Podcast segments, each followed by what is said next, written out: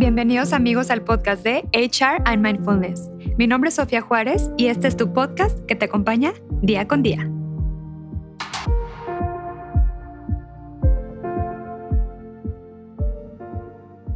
Bienvenidos amigos y amigas aquí en otro episodio más de HR and Mindfulness. El día de hoy tenemos a un invitado muy especial. Les platico un poquito acerca de su trayectoria.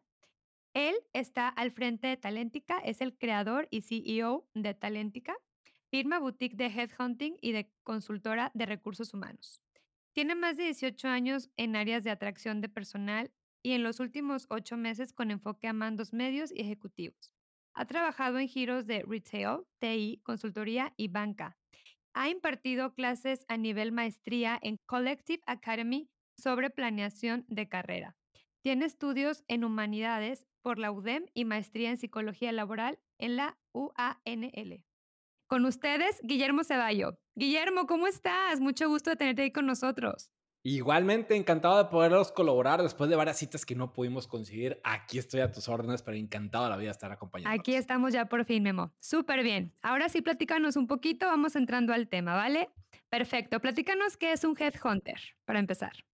Un headhunter lo puedes ver de, distintas este, variantes, por así decirlo. El, headhunter uno lo ven como un aliado o una aliada que te ayuda a colocarte una mejor empresa. Eso desde la cancha de los candidatos. Oye, es alguien a quien puedes pedir, llegar a pedirle consejo, pero un poquito de planeación de carrera, pero un poquito de marca y posicionamiento, que es muy diferente el tema de marca personal, es diferente el tema de marca profesional, porque el tema de marca profesional es qué haces dentro de la empresa. Aunque sí va junto con pegado con lo personal, pero son variantes distintas.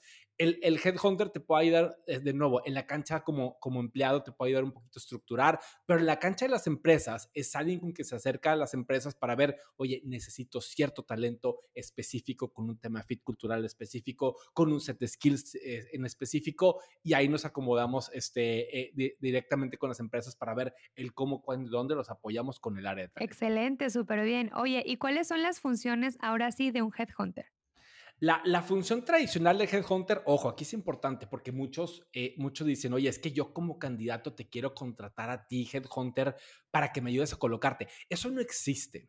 El headhunter tradicional o la labor del headhunter la contrata siempre la empresa. Ellos son los clientes y ellas son las clientes siempre. Entonces, ya sea con un director o con el área de recursos humanos o con los dueños, me dicen, oye, ¿sabes qué? Necesito un perfil con este tipo de características, este tipo de expertise, este tipo de industria, este tipo de valores. Y bueno, se empieza a hacer una cartita Santo Claus que nosotros le llamamos por acá de pe a pa, que incluso pueden ser hojas y hojas y hojas y hojas la labor de nosotros es ir a buscar en todas esas, llámela LinkedIn, llámela bolsas de trabajo, llámela bolsas propias. Tenemos toda una dinámica de cómo, cuándo y dónde buscar gente. También tenemos un referido, o sea, eh, eh, la labor del headhunter es buscar, no te quiere decir específicamente la aguja en el pajar, pero sí buscar eh, definitivamente sobre cada perfil o sobre el tipo de industria, tienes que especificar tu tipo de búsqueda. Entonces ahí se pone más interesante porque si llega un cliente ahorita que tenemos en el área automotriz, no va a ser la misma estrategia contra mi otro cliente que busca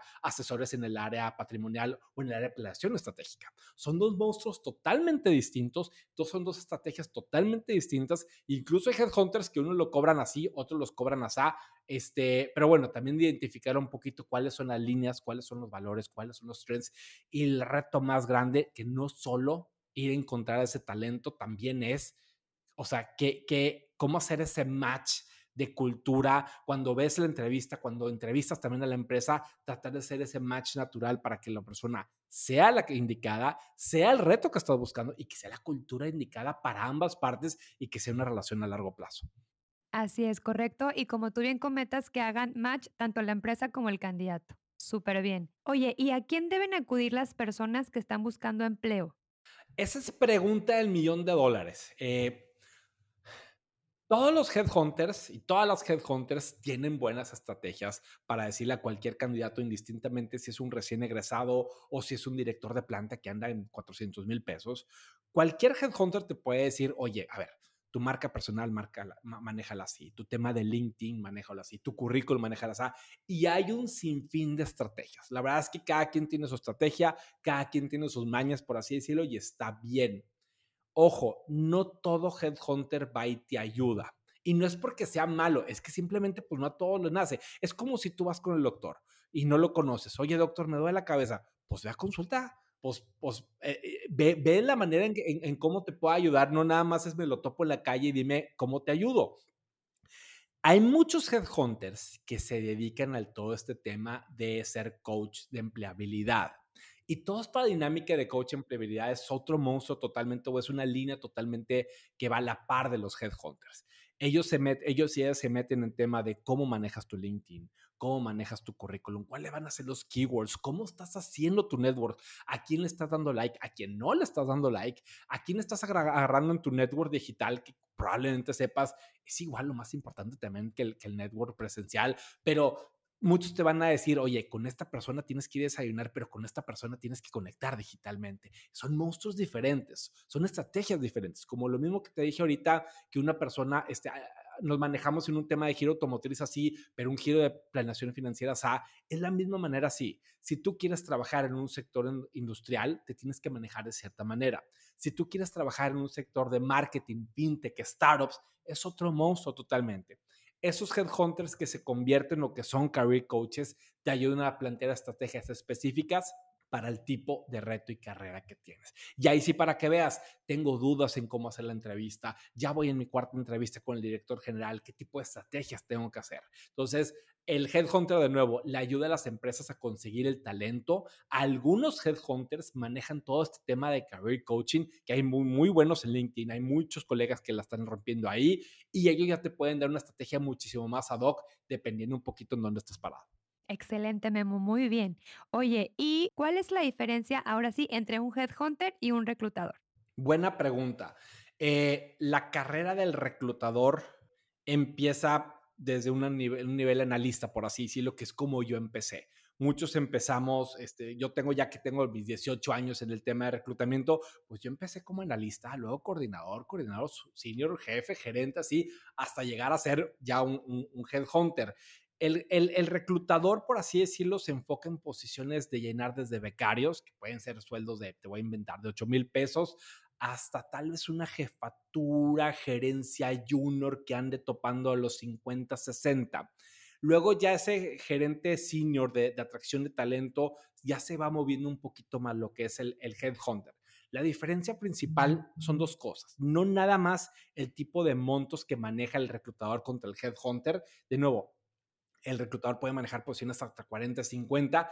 El headhunter ya se mete específicamente en mandos medios de ejecutivos. Un buen headhunter debe estar campechaneando posiciones entre 80, 90, 100 hasta 200, 250 aproximadamente entre esos rubros. Esa es la primera parte del headhunter. La segunda parte es que tú al headhunter vas y le preguntas y ellos deben de dominar cierta industria, cierto expertise, siguiendo con la misma línea. Oye, yo soy headhunter en el sector automotriz. Órale, ¿qué has visto en el tema calidad? ¿Qué has visto en el tema supply chain? ¿Qué has visto que el tema de los, te voy a inventar, de los microchips andan este, afectando la industria automotriz y que está a la baja? Entonces, el headhunter debe saber de qué estás hablando. Si yo soy headhunter en el tema planeación, planeación este, estratégica, marketing, yo necesito saber qué está pasando en esa industria. Y esa es la diferencia contra el reclutador. El reclutador, pues obviamente está empezando haciendo, eh, eh, haciendo un poquito su carrera, tienen que empezar con todas esas dinámicas, le tienes que soltar vacantes de chile, mole manteca, una coordinación de finanzas, otra de contabilidad, otra de manufactura, para que se empape un poquito. Ya cuando va creciendo ese reclutador va a decir, me quiero meter más en TI, me quiero meter más en industrial, me quiero meter más en tel, y ya se van transformando un poquito más en headhunters, pero de nuevo, ya saben lo que está pasando en la industria, no les ven la cara y cuando les saben un cliente, ya más o menos manejan un poquito el mismo lenguaje. Exactamente. Oye, y hablando de las agencias de reclutamiento, platícanos un poquito eh, qué son. Las agencias de reclutamiento hay, una diversidad, como lo mismo que te estoy diciendo ahorita en que, oye, el headhunter se puede especializar.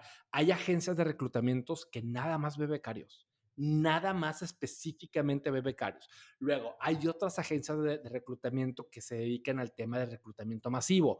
Oye, necesito 50 operadores, 50 personas de almacén, almacén, este, producción, manufactura, este, hay todo, hay agencias específicamente para esos que son para reclutamiento masivo.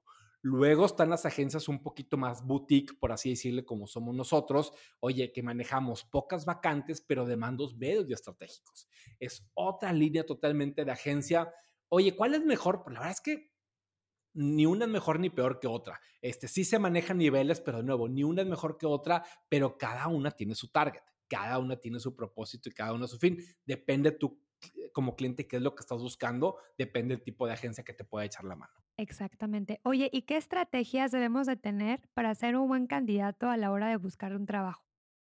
Híjole, pregunta el, también del millón de dólares. Me está soltando puro oro ahorita de, preguntas. Mira, eh, pudiéramos hablar tres horas específicamente, nada más en cuál es la estrategia ideal.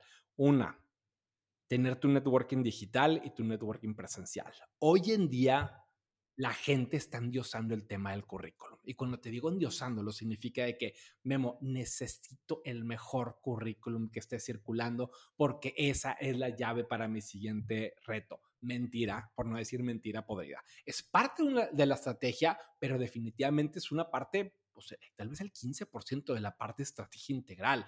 La otra parte es el tema de, de, LinkedIn. Yo le apostaría muchísimo más un tema de tener estratégicamente LinkedIn. ¿Por qué? Porque ese es un perfil público. Tan fácil como eso, y es el pan de cada día de los headhunters que se meten ahí, empiezan a meter sus keywords como si fueran Google y tal cual empiezan a identificar candidatos para luego llamarles. El tema de la estrategia de la entrevista, sí, el tema de los logros, el tema de los fracasos. Y ojo aquí, porque ahorita una de las grandes tendencias es, tú cuando vas a ir a tu siguiente entrevista, ten presente qué fracaso vas a, vas a compartir, pero va junto de la mano en que aprendiste ese fracaso.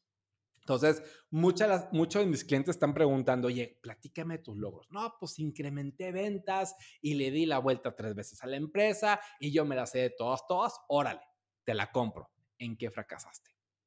Oye, ¿sabes qué? Tomé una mala decisión, le invertí un canal que no es, perdí dinero, pero ¿sabes qué? Me di cuenta que ese no era el canal, me levanté rápido, lo recapacité rápido, no dejó que me tumbara e hice un plan de seis meses para que dentro de seis meses este, íbamos a lograr a, a, recuperar todo ese dinero perdido. Esa es una estrategia improvisada, obviamente, pero esa es una estrategia de cómo se levanta la gente y cómo aprende los errores. Eso definitivamente es un trend ahorita y lo que está sucediendo, la verdad es que se está poniendo bastante interesante en el mundo de las entrevistas. Claro. Oye, ¿y qué propuesta de valor deben ofrecer los candidatos a la hora de postularse en una vacante? Ahora hablando de la eh, famosa oferta, diré, perdón, propuesta de valor. La propuesta de valor, mira, hay una frase que a mucha gente le encanta y no le encanta, pero como que ya te la comparto, y es el tema del fit cultural. Y, es, y, si pueden googlearla mejor para que entiendan un poquito toda esta diversidad y todo lo que conlleva este tema de fit cultural, todo, vayan a googlearle y ver un poquito de a detalle qué significa. Todos tenemos una mochila cuando vamos a una entrevista. Y esa mochila está llena de valores, de virtudes, de fracasos, que si sabes cuáles son tus habilidades blandas, cuáles son tus habilidades técnicas, y también hay que googlear eso para ver exactamente qué significa. Entonces tú tienes que identificar bien tus top tres habilidades blandas, comunicación, persuasión, este, lo que tú quieras. ¿Y cuáles son tus habilidades técnicas? Oye, ese marketing digital, ese el tema de planeación estratégica, ese tema de planeación financiera, porque todo eso lo vas a empezar a hacer en historias. Y todas esas historias las vas a compartir en una especie de storytelling para que el momento de la entrevista cuentes una historia de impacto. No nada más es, de nuevo, llegué, incrementé 20% contra el año pasado las ventas y te quedas callado. No, es que me pasaron este, este proyecto, no sabía cómo empezarlo, empecé a investigar, llegué con los clientes, recabé data, esa data me llevó a un plan A, B y C y de esos tres planes me pegó uno y tas, tas, tas, hasta que llegas en una historia de éxito. Y ahora sí, con esa historia de éxito ya llegas con un buenos argumentos a decir, ahora sí, incrementé 20% contra el año pasado, pero esta es mi historia de valor. Eso puede ser un gran diferencial en un tema de fit cultural para tu siguiente proceso. Totalmente. Y como tú bien dices, armar un storytelling tuyo y poder realmente plasmar qué fue lo que hiciste, cómo lo hiciste y bueno, todo lo demás, ¿no? Padrísimo. Oye, ¿qué es la marca empleadora y por qué es tan importante hoy en día? La marca empleadora es muy diferente a lo que es la marca personal y la marca este, profesional que hablamos ahorita. La marca empleadora cae específicamente dentro de la empresa. todos esos posts que estamos viendo en LinkedIn, todos esos banners que estamos poniendo, oye, aquí hay horario flexible, aquí hay vacaciones ilimitadas, aquí hay pepino orgánico en el desayuno, aquí te puedes traer a tu perrito, este, a tu gatito o a tu, este, lo que quieras.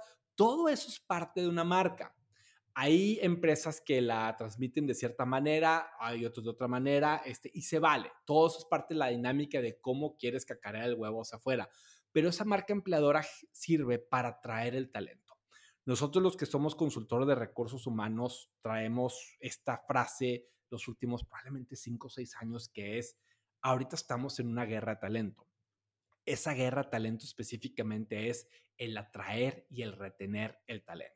No nada más es un tema de atraer, que hables con una buena agencia, un headhunter, tráeme el talento. Eso muchos lo pueden hacer. La guerra también es en el retener. Entonces, las empresas hacen estrategias y se protegen con este tema de marca empleadora, donde hay perfiles específicos en el tema marca empleadora para ver qué te puede ayudar a ti empleado, qué te puede ayudar a ti empleada para que, para que te quedes aquí, para que estés a gusto en esta empresa y luego inventan roles y salen roles como el Chief Happiness Officer, por ejemplo. Ayer justamente vi un Chief este, en el tema de mindfulness, o sea, una posición directiva en área de mindfulness para atacar el estrés directamente en la empresa y que todos estemos zen y levitando, por así decirlo. O sea, están saliendo roles diferentes. Entonces, todo eso es parte de una marca empleadora, estrategias de la empresa que hacen para retener al personal. Como bien comentas, ¿no? El director creativo de Mindfulness, o sea, cómo poder innovar este, dentro de las vacantes y el día de mañana van a surgir muchísimas más. Padrísimo. Oye, ¿cuáles son los beneficios de tener headhunters en las empresas hoy en día? Ahora sí. Digo, para todas las, aquellas empresas que sí tengan a estos headhunters. Mira, te voy a poner dos, dos aristas, por así decirlo, en esta, en esta línea.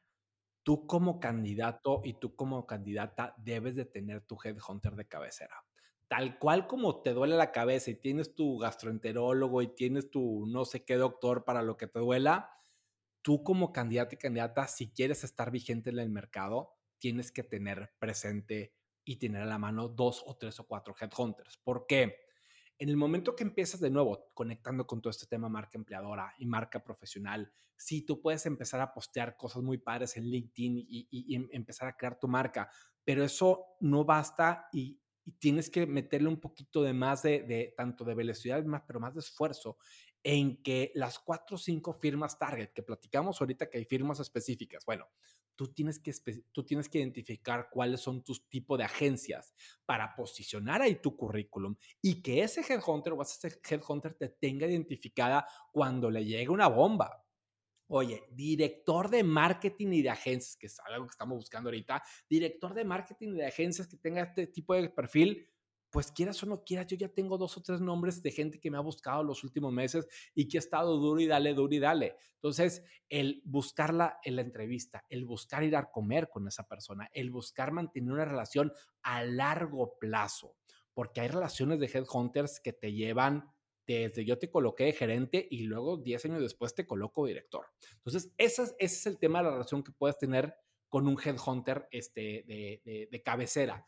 Y, de la misma cancha en el tema de las empresas, cuando, las empresas manejan headhunters por varios años, que tenemos ahí un par de clientes, lo padre es que ya, como ya hemos colocado gente, ya sabemos el tipo de cultura que manejan. Y parezco perico porque lo estoy repitiendo, pero es parte de la dinámica. Necesito yo colocar gente para saber quién se quedó, quién se salió y por qué se quedó y por qué salió, para yo empezar un filtro más a detalle en las próximas búsquedas que voy a hacer con esa empresa. Por eso toda esta dinámica de tener headhunters de cabecera, tanto como candidato como para empresa, hace sentido para tener relaciones a largo plazo y que sean exitosas. Excelente, súper bien. Oye, Memo, platícanos un poquito acerca de tu empresa Taléntica, por favor. Digo, para la gente que te está escuchando, eh, sepa un poquito tu misión, visión y bueno, todo lo demás. Platícanos. Claro, Talentica somos una firma boutique de headhunting y de consultoría de recursos humanos. Eh, salimos hace cinco años ahorita ya en el mercado. Este, afortunadamente pasamos esta etapa de pandemia cuando todos empezamos a sudar. Híjole, pues vamos a ver si sí la hacemos o no. Pues afortunadamente salimos y fue como que la mejor señal de que este es un negocio que va en serio y que va bien. Este, de nuevo, somos una firma boutique donde nos dedicamos al tema de mandos medios estratégicos, este, ya con un equipo de cuatro personas que, que lo estamos conformando. Este, y bueno, también metemos un poquito el tema de consultoría de recursos humanos en temas de, talent attraction, el tema de planeación de recursos humanos, en temas de liderazgo también, con, con otros aliados lo manejamos. Este, y nos pueden también encontrar en redes sociales por, para cualquier cosa. Excelente. Oye, y por último, algunos libros que nos recomiendes, Memo, acerca del tema, de este tema que estamos hablando tan importante. Hay dos libros en específico que están súper interesantes. Eh, se llama The Employer Advantage de Jacob Morgan. Jacob Morgan te da un libro en el sentido que marca empleadora también como empresa en el sentido de cuáles son las ventajas tecnológicas, de flexibilidad y personales que debes de tener hacia tu gente, de nuevo, en todo este tema de, de guerra de talento, para que no se te vaya la gente y que sepas cómo atraerla mejor. Y la segunda es What Color is, is, Your Parachute, que también es toda una estrategia en el tema de cuáles son las líneas de carrera que debes escoger y cómo tienes que blindar y diseñar tu carrera para que no vayas a dar un paso en falso y la tengas lo mejor establecida posible. Esos dos recomendadísimos. Excelente, Memo, me encantó. Oye, por último, ¿dónde te puede encontrar la gente, la gente que te quiera seguir? Por favor, compártenos tus redes sociales. Yo soy un enfermo en el tema de LinkedIn. Ahí me puedes conectar, pones Guillermo Ceballos y debo, debo de ser el primer link que te va a aparecer. También estamos en Instagram, Talentica con cada kilo guion bajo MX.